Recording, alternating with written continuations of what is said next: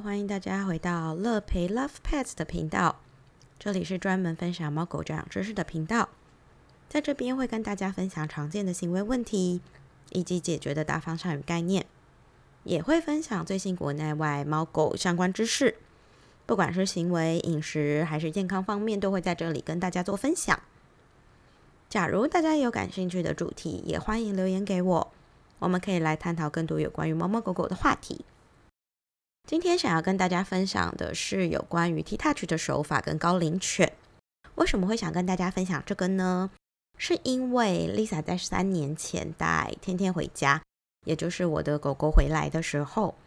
当时医生推估它是一只七岁起跳的狗狗。那这个年纪其实对于狗来讲，它不算太年轻，可以把它归在高龄犬，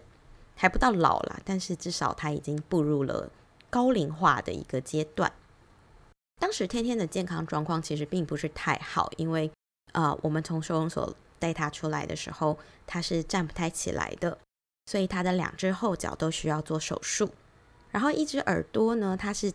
粘着的，就是它是盖下来的，然后一只是立耳，所以呢，那只耳朵我们怀疑它曾经有耳血肿，是因为它的耳朵。很容易就是臭臭痒痒的，所以他会很经常性的这样啪啪啪啪啪的这种甩头，而且甩的非常大力，那个耳朵你都会听到有那种啪啪啪的那种声音，所以怀疑他可能是呃因为耳朵痒甩的太大力，造成他的那个耳朵可能出血，就是耳血肿，然后导致粘黏，所以他的一个耳朵是盖着，一个耳朵是立着的。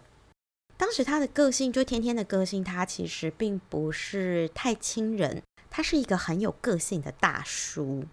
所以呢，你想要就是亲近他，想要摸摸他的时候，嗯，他会有一点不希望你接近，所以他就会很明确的表达，就是你不要碰我的这种感觉。所以我们那时候在猜，也许是因为他长得很可爱，就至少我本人这么认为，他长得非常的可爱，然后很多人很想要摸他。或者是就是搓揉两把这样子，就觉得很厌烦，所以他其实并不是喜欢人家触碰他的。那当然也有可能是因为刚刚讲过嘛，他的脚受伤的关系，所以呢，那个时候在收容所里面也听收容所的职工啊、兽医师讲，其实天天也有一点点护食的状况，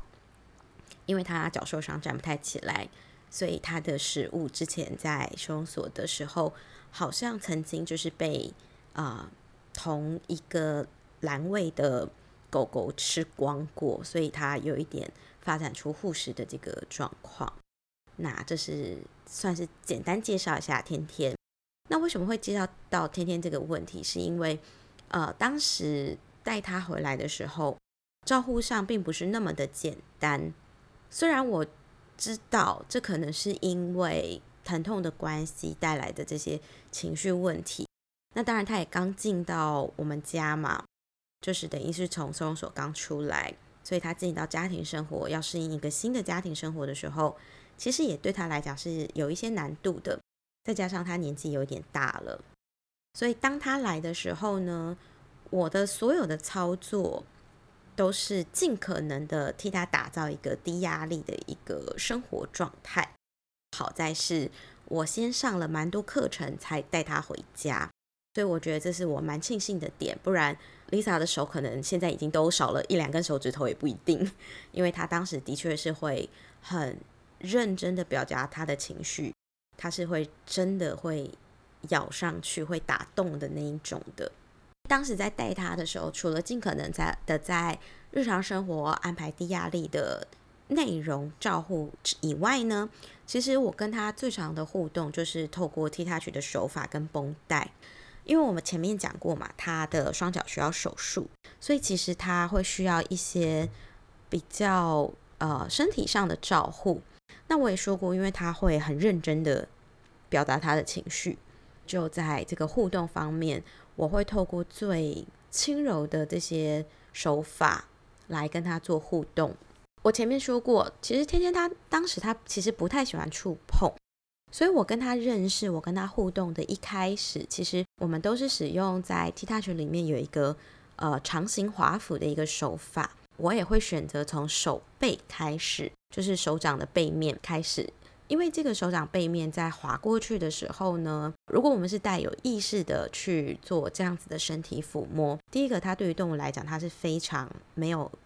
压力的，相对于是最低压力的一种接触方式。因为动物们会知道，手掌可以抓、可以揉、可以捏，但是手背完全做不了这些事情。所以我通常我会采取像手背的接触，那些滑抚过去，跟他算是打个招呼，让他知道说，哎。我只是碰碰你，轻轻的，然后表达我的善意。当然，在这过程中，我也会很仔细、小心的观察天天的反应，看看他给我什么样的表情，给看看什么样的肢体动作，让我知道他哪些位置是可以接受的，哪些位置可能他有一点不太确定，不希望我碰。那我也会在这些位置之前，我就会先停下来。让他可以建立到每一次的这个被摸的这种感觉都是非常好的，有留下好印象跟好的体验。T touch 的手法除了像我刚刚讲，就是有这种认识的打招呼的这种方法之外呢，其实 T touch 的手法对于老犬、对于伤犬都非常的好用，是因为手法或绷带它可以很有效、很快速的去缓解一些身体不舒服的感受。它可以去释放掉那边的一些紧绷跟压力。天天他并不会直接开口跟我讲说：“哎，Lisa，那个，呃，我觉得我的脖子很痛，或者是哎，我的腿开完刀，我觉得我的腿很痛，你不要碰。”但是其实我可以在接触触碰的这个过程中，我可以感觉得到他的肌肉的松紧度，还有他给我的反应，让我可以知道哦，他这个地方，哎，也许他可以接受我的摸摸。或者是他这个地方，他有一点怀疑，暂时有点迟疑，不希望我去接近。那这些都是可以透过 T touch 的手法，透过一些感觉，还有一些观察去获得到这些资讯，等于也算是在跟他们做一个呃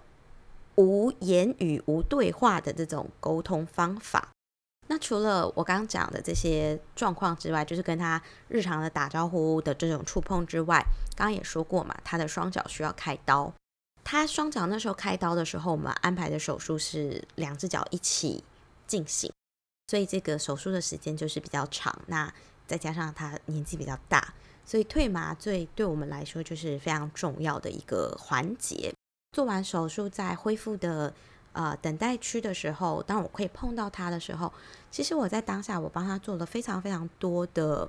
耳朵滑抚的一个手法。这个手法呢，其实做在耳朵上，它的作用大家可以想象成是啊人的耳朵一样，就是好像人的耳朵有很多穴道，那我们希望它这个耳朵穴道可以对应到身体的很多不同的位置，所以狗狗也有一点类似像这种状况，所以呢，我会帮它做很多很多的耳朵滑抚，尽可能的去帮它可以比较好的去代谢掉这个麻醉。可以让他比较快速的从这个麻醉中醒过来。那当然，耳朵滑服也对于身体的恢复是很有帮助的。所以当时我就是帮他做了非常多的这些耳朵的 T touch 的部分。我觉得我还蛮幸运的是呢，嗯，帮他做这些手法之后，我们一直到回到家，甚至是退麻醉啊，到可能两天后、三天后那个麻醉贴片。就是那个吗啡贴片，它已经失效了的这个过程，其实天天都非常非常的厉害。他在这整个过程，其实他都没有叫，他也没有嘿嘿，也没有哭哭，也没有嗡嗡，什么都没有。就他几乎都不太发出声音的，就算有，也是那种很小声、很小声哦。他没有哭一整晚，所以当时我在陪他在地板上睡，就是关心他整个晚上的这个状况的时候，我妈妈其实。一度有一点担心，就说：“哎，天天它是不会叫吗？天天它是不是哑巴的狗狗？不然它怎么一声都不吭？”当时其实妈妈是有点担心，觉得：“哎，这手术不是应该很痛吗？这狗怎么都不会发出声音？”所以当时是怀疑、害怕它的声带可能出问题。但是呢，现在认识天天的人都知道，其实天天它的声带好的很，它吠叫是完全没有问题的，它可以非常大声、低重音的嗡。的很大声，是可能如果你住老公寓，他在三楼叫，你可能整条巷子都听得到的这一种。我当时就觉得说，哦，天哪，天天没有这些疼痛的这种肺交反应到底是怎么回事？所以其实后来我我现在在回想，我觉得天天那时候他真的是非常勇敢，而且我在想这些手法对他来讲，其实一定可以起到很好的作用，因为从开刀完到他复原的这些时间里面，我只要陪在他身边的状况下，我就会帮他做这些手法，所以当然也一定程度的可以去缓解到他这些开刀的这些不舒服，所以这是我经常使用的一个手法。呃，平常除了我刚讲了，就是在手术后可以做一些耳朵的这些 touch 之外，在日常呢，我们也经常我啦，我本人我会经常跟他用 T touch 的方式去做日常的触碰、摸摸、检查他的身体状况。因为我们在摸的的时候，其实呃习惯做 T touch 的人，像我，我就会很习惯的用我的手去做一个检查。包含像是这边的皮肤的松紧度、毛的粗糙程度，还是摸起来的手感怎么样？有没有可能会摸到一些硬块或者是一些肿包什么的？这些都是透过日常的摸摸可以感受得到的。我经常使用的手法呢，可能像是云豹式啊、老虎式或黑猩猩式这些。那这些手法或者是绷带包裹这些，其实大家都可以在 T Touch 的书里面找到。大家可以上博客来，就可以找到 T Touch 相关的书籍，讲的这些手法也都是在书里面都会有的。这些手法其实最基本的，它都是一又四分之一的画圈，只是我们使用的手掌位置不太一样。天天在这过程中，其实他也会透过这些手法去感受到他更多的身体意识。所以，像手术刚结束的时候，我除了用比较多的耳朵滑服之外，我用最多的就我刚讲的云豹、老虎、黑猩猩这些。还有可能像鲍鱼式，这些都是我很常用的。那在这边在帮他画圈的时候，其实可以感觉到他的一些肌肉比较紧绷、僵硬，皮肤比较不好移动的位置。到现在，其实他基本上他全身都可以碰触，然后也会觉得到他的这些皮肤的松紧度已经松软很多，也没有那种呃，好像。皮跟肌肉粘在一起，很像粘黏的那种感觉，也都不太有。那为什么 T Touch 可以提醒到狗狗就是放松那些位置呢？其实大家可以想象的一个 T Touch 的例子，就是假如我们在很紧张的时候，假如我们等一下要上台演讲，面对非常多的人，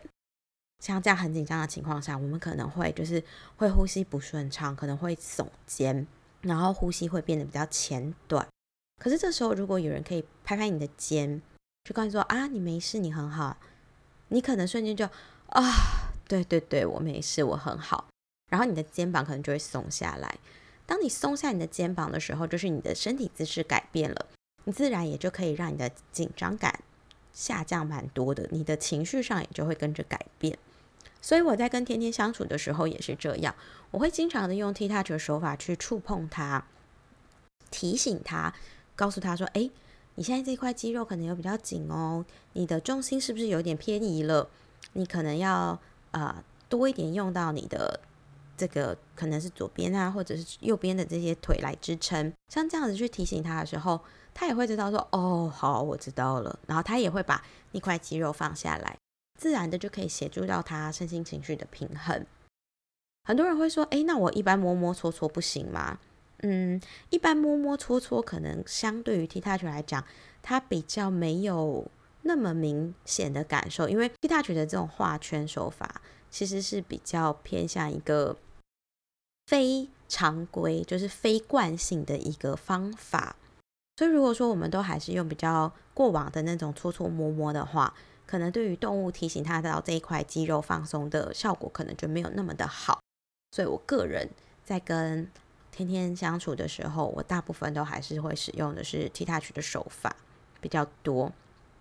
那养一阵子之后，当然嘛，它的基本的日常生活的照护，也就是像洗澡呀、剪指甲这些、清耳朵这些，其实也都要搭配进来了。它也必须要做到一些像这样子的日常清洁的这个部分。可是对于天天来讲，洗澡。洗澡还好，但剪指甲、清耳朵，其实对天天来说是大魔王等级的照护内容。他非常讨厌人家摸他的脚脚，不过这一点，我相信对于大多数的狗狗来说，其实大大部分的狗应该都不喜欢被碰脚、被剪指甲。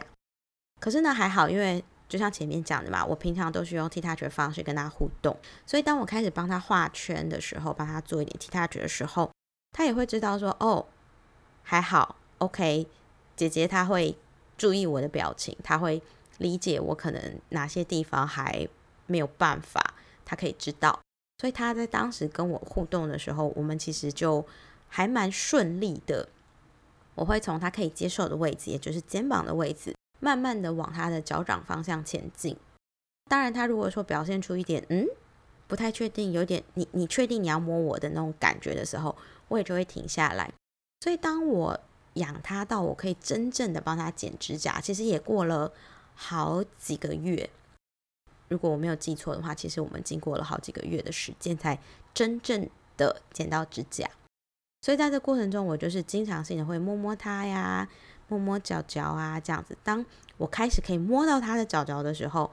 我也会稍微尝试，就是施一点点的力，轻轻的握一握他的脚，然后再帮他做一点 T touch。到最后是我可以每一个脚趾头都帮他做到 T touch 的这个程度之后，我才拿指甲剪尝试开始准备要帮他修指甲。现在帮他修指甲是非常简单的，就只要他趴好、侧躺好。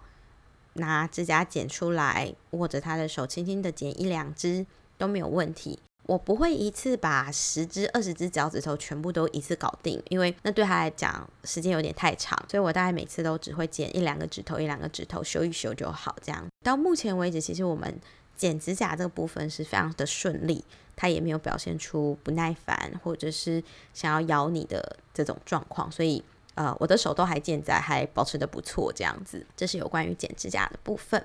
耳朵那个时候也是，其实耳朵其实对天天来讲是魔王等级更高的，因为当时他的耳朵我有提过，前面提过嘛，他耳朵很容易臭，很容易痒，所以他当时就是需要点药。